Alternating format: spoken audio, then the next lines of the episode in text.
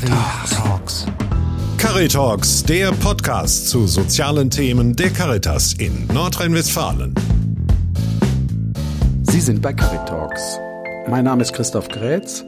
In dieser Episode geht es um das Thema assistierten Suizid. Mein Gesprächspartner ist Florian Jeserich. Er ist Referent in der Katholischen Akademie Die Wolfsburg. Herr Jeserich, wollen Sie uns was zu sich erzählen? Ja, gerne. Ich freue mich ähm, über die Einladung, Herr Grätz.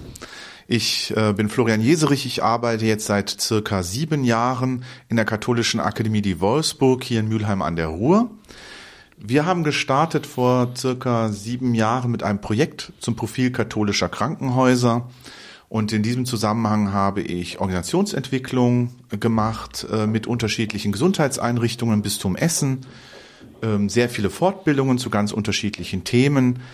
Ein Schwerpunktbereich war immer die Medizinethik, unter anderem auch die Beschäftigung mit Sterben, Tod und Trauer, so dass es immer wieder Berührungspunkte gab und wir eben sehr intensiv mit Akteurinnen und Akteuren aus dem Gesundheitswesen zusammengearbeitet haben.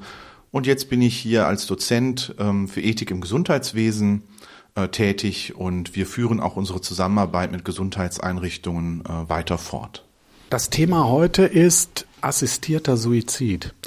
Ich habe mich ein bisschen schlau gemacht und habe gelesen, dass das Bundesverfassungsgericht mit seinem Urteil vom 26. Februar im letzten Jahr das nominierte Verbot der geschäftsmäßigen Förderung der Selbsttötung gekippt hat. Ist ein ziemlich komplizierter Ausdruck. Ähm, ich frage mal so, was ist denn heute erlaubt, was früher verboten war?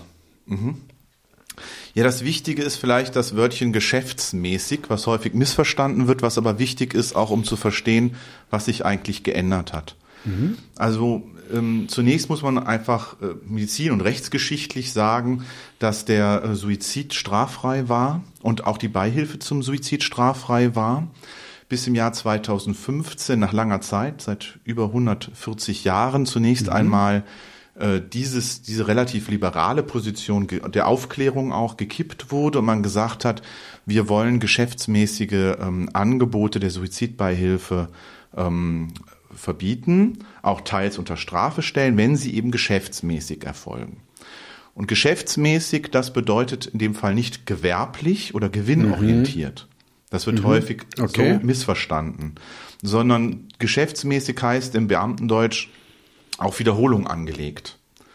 Mhm. Also immer dann, wenn eine Einrichtung oder eine Person, ein Arzt äh, diese Handlung wiederholt wahrnimmt oder auch nur einmalig und dann möglicherweise aber dann die Wiederholung kommt, wäre das seit 2015, seit langer Zeit in der deutschen Rechtsprechung verboten gewesen.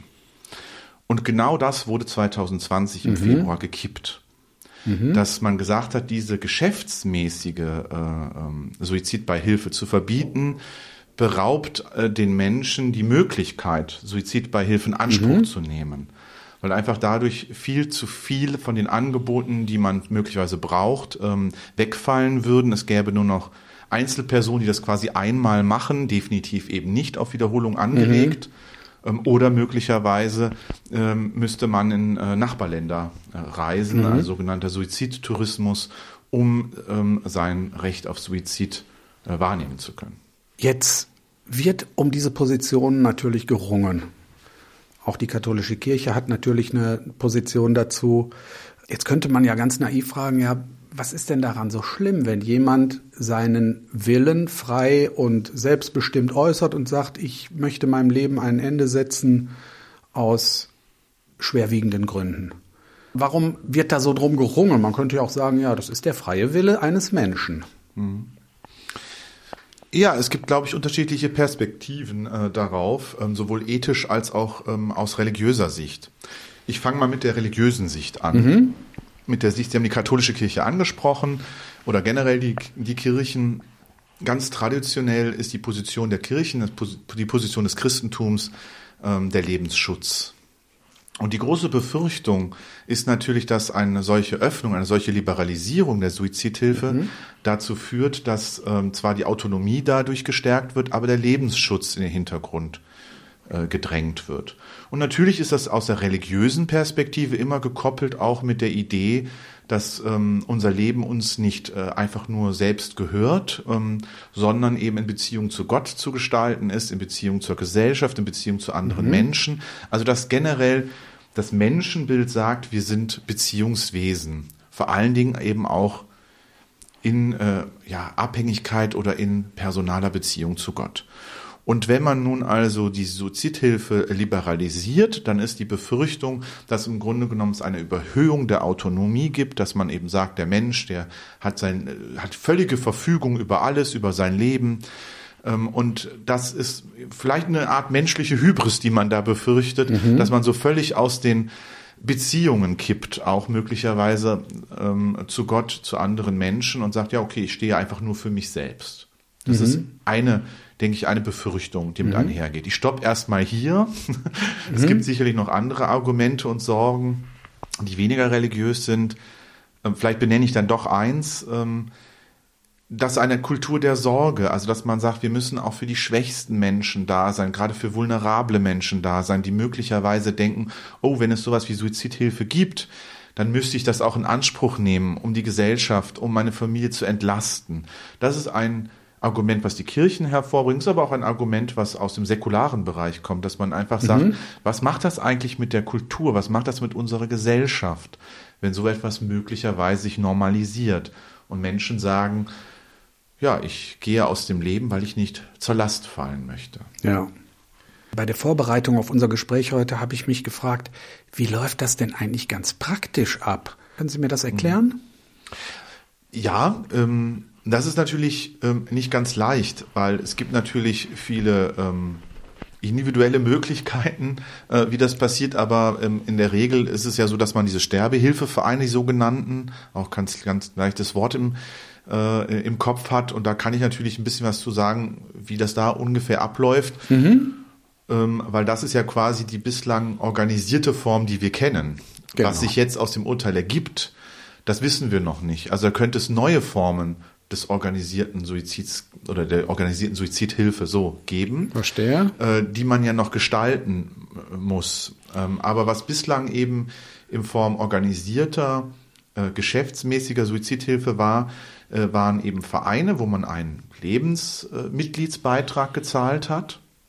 Dafür, dass man eben von diesem Verein vertreten und begleitet wurde. Mhm wenn es zu einem solchen Suizidwunsch dauerhaft kam, wurde von einem Arzt dort und auch rechtlich geprüft, ist die Person, die sich das wünscht, die sich damit beschäftigt, einwilligungsfähig, ist dieser Wunsch von Dauer, ähm, hat sich der Mensch ausreichend mit Handlungsoptionen, mit Alternativen beschäftigt, wie informiert, wie aufgeklärt ist ein solcher Mensch. Wenn denn der äh, Arzt ähm, zu der Entscheidung kommt, ja, wir haben es hier mit einem eigenverantwortlichen äh, Entscheidung zu tun mit dem freien Willen eines Menschen. Das ist auch ausreichend äh, fest, diese Entscheidung, ausreichend dauerhaft und gut aufgeklärt.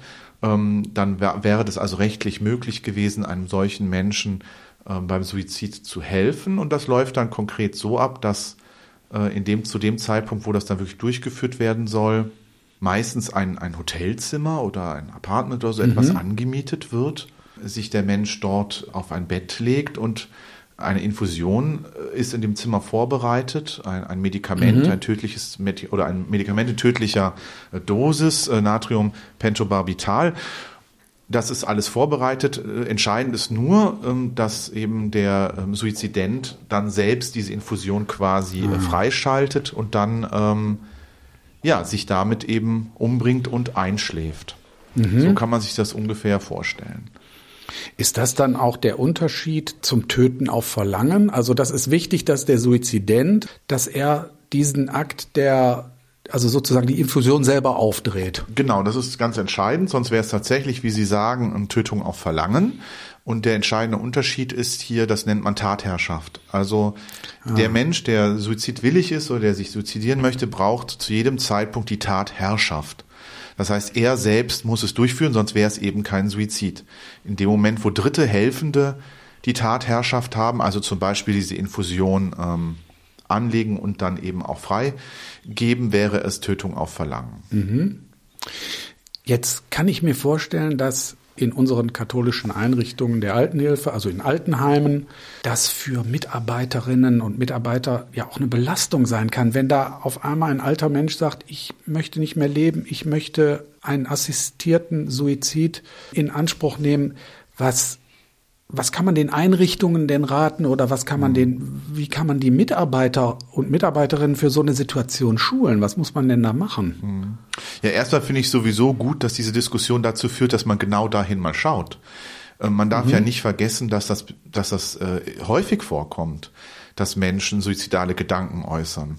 Mhm. Äh, vielleicht nicht unbedingt ähm, nach assistiertem Suizid. Das ist vielleicht etwas, was jetzt möglicherweise häufiger vorkommt seit dem Urteil 2020, dass Menschen Bewusstsein dafür haben, dass es diese Option jetzt äh, gegebenenfalls gibt. Aber auch zuvor waren natürlich schwerstkranke Menschen, leidende Menschen, Menschen, die alleine waren, ähm, immer wieder auch, ähm, also haben sich immer wieder Suizidgedanken gemacht oder zumindest auch äh, angesprochen, ich wünschte mir, ich wäre tot, vielleicht in so einer etwas mhm. leichteren Form. Und mhm. es war, glaube ich, immer auch Aufgabe von Pflegekräften, von Ärzten, äh, von allen Berufsgruppen im Gesundheitswesen, darauf kompetent zu reagieren.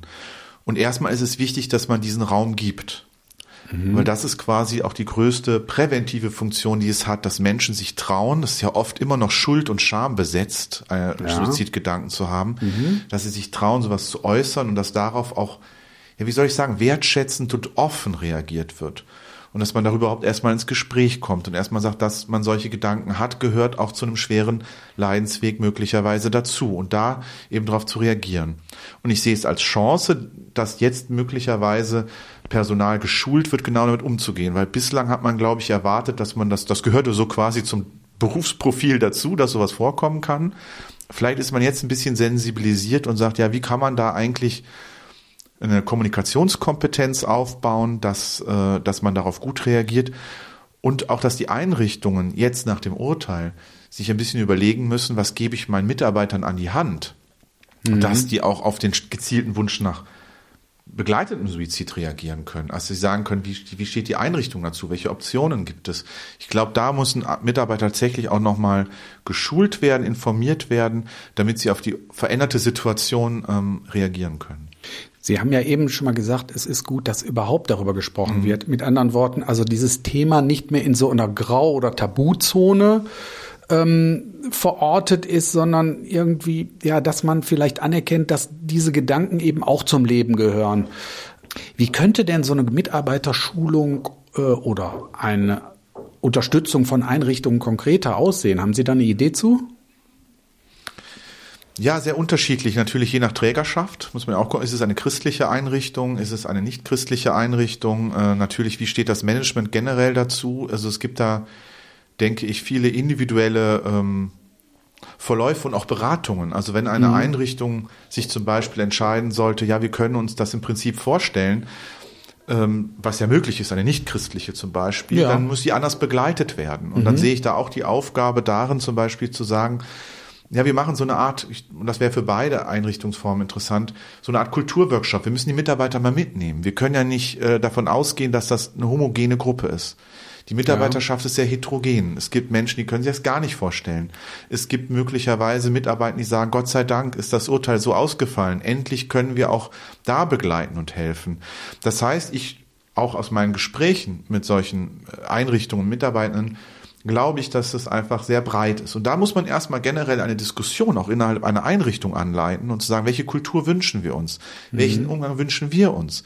In christlichen Einrichtungen ist das wahrscheinlich noch wichtiger, dass man sagt, wie steht ihr dazu? Welche Ängste habt ihr? Welche Befürchtungen habt ihr? Vielleicht aber auch, welche Chancen und Hoffnungen seht ihr? Auch, auch da offen zu sein und erstmal zu gucken, äh, wie stehen die Mitarbeiter dazu? Mit welchen Ängsten sind die beschäftigt? Und sie da abzuholen und eine mhm. Einrichtung ich würde sagen, das ist eine Kulturentwicklung, die jetzt stattfinden muss. Bis eine Entscheid bis, bis möglicherweise eine Einrichtung sich entscheidet zu sagen, wir können uns das als Einrichtung nicht vorstellen. Aber dann müssen wir auch im zweiten Schritt fragen, wie wollen wir denn, wenn der Wunsch an uns herangetragen wird, so damit umgehen? Genau, diese dass, Frage hätte ich ne? jetzt gestellt. Was wäre die Alternative, wenn man äh, das sozusagen ablehnt? Ähm, was wäre dann die Alternative für eine Einrichtung? Also genau, die Alternative kann nicht sein, dass man einfach nur diese Menschen mit in einem solcher verzweifelten Situation einfach abweist und einfach sagt, bei uns nicht. Ähm, guckt mal zu, wo ihr jetzt Hilfe mhm. findet. Das wäre genau das, was ja quasi das Christentum, was bei äh, vulnerablen äh, Gruppen sein möchte, was bei den Schwächsten der Gesellschaft sein möchte, was da sein da möchte, wo, wo Leid ist, da würden wir die Menschen alleine lassen, da würden wir Begleitung zurückziehen. Mhm. Das heißt, ich halte es für ganz wichtig, selbst wenn eine Einrichtung äh, sich dazu entscheidet, zu sagen, bei uns in unserer Einrichtung wollen wir keine Suizidhilfe zulassen, dass sie zumindest bis zu dem Punkt geht, dass ja. man sagt, wir begleiten aber trotzdem sehr intensiv, wenn wir auch den letzten Schritt, nämlich den Suizid, vielleicht unserer Einrichtung aus guten Gründen nicht mitgehen wollen. Mhm. Aber wir können nicht einfach nur sagen, geht woanders hin, hier nicht, sondern auch aufklären, lebensorientiert beraten. Was gibt's für Alternativen? Woher kommen die Sorgen? Welche Beweggründe, Motive?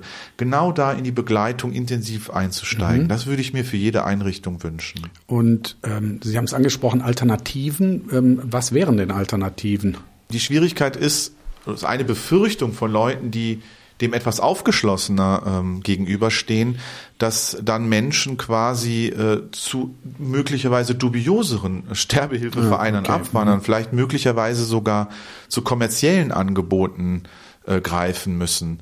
Das mhm. wäre ja eine Sorge, dass mhm. man sagt, wenn nicht bei uns, wenn nicht in einem geschützten Raum, in einem geschützten Rahmen, wo wirklich lebensorientiert gearbeitet wird, könnte es sein, dass Menschen gedrängt werden zu Angeboten, die wir uns eigentlich für mhm. unsere Gesellschaft nicht wünschen, mhm. die nämlich möglicherweise tatsächlich auf Profit angelegt sind oder nicht so lebensorientiert beraten, wie man sich das vielleicht wünscht.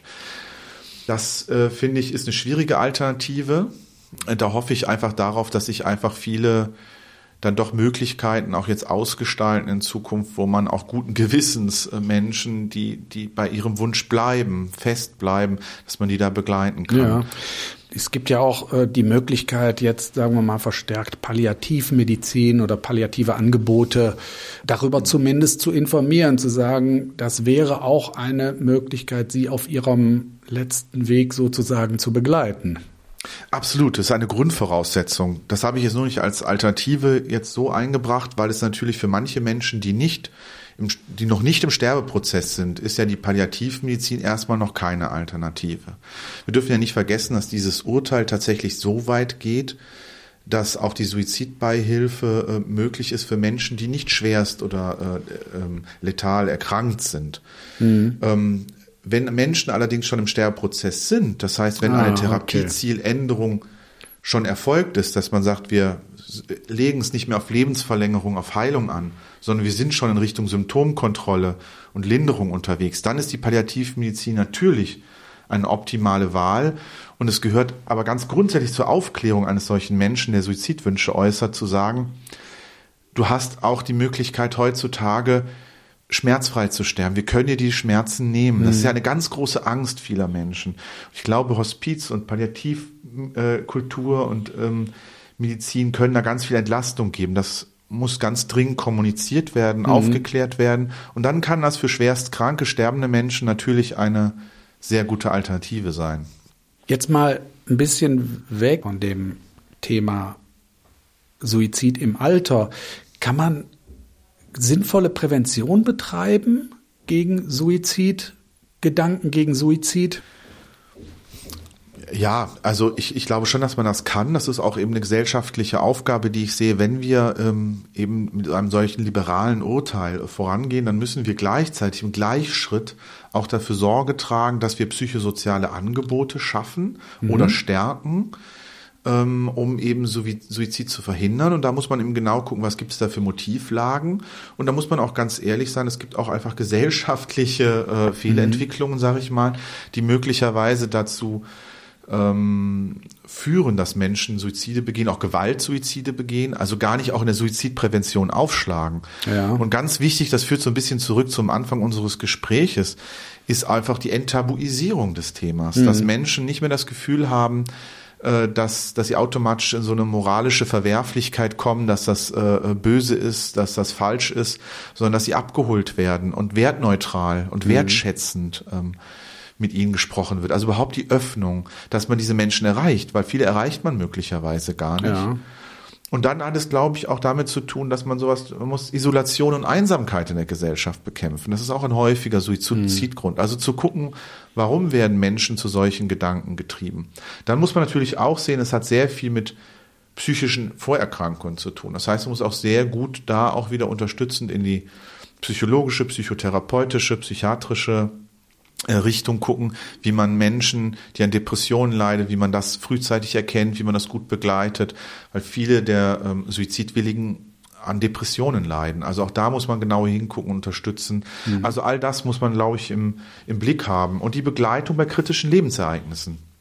Ja. Nach, nach Verlust und so weiter, dass man da auffängt, dass man da Angebote macht ähm, und Leute abholt. Das ist eine gesamtgesellschaftliche Aufgabe.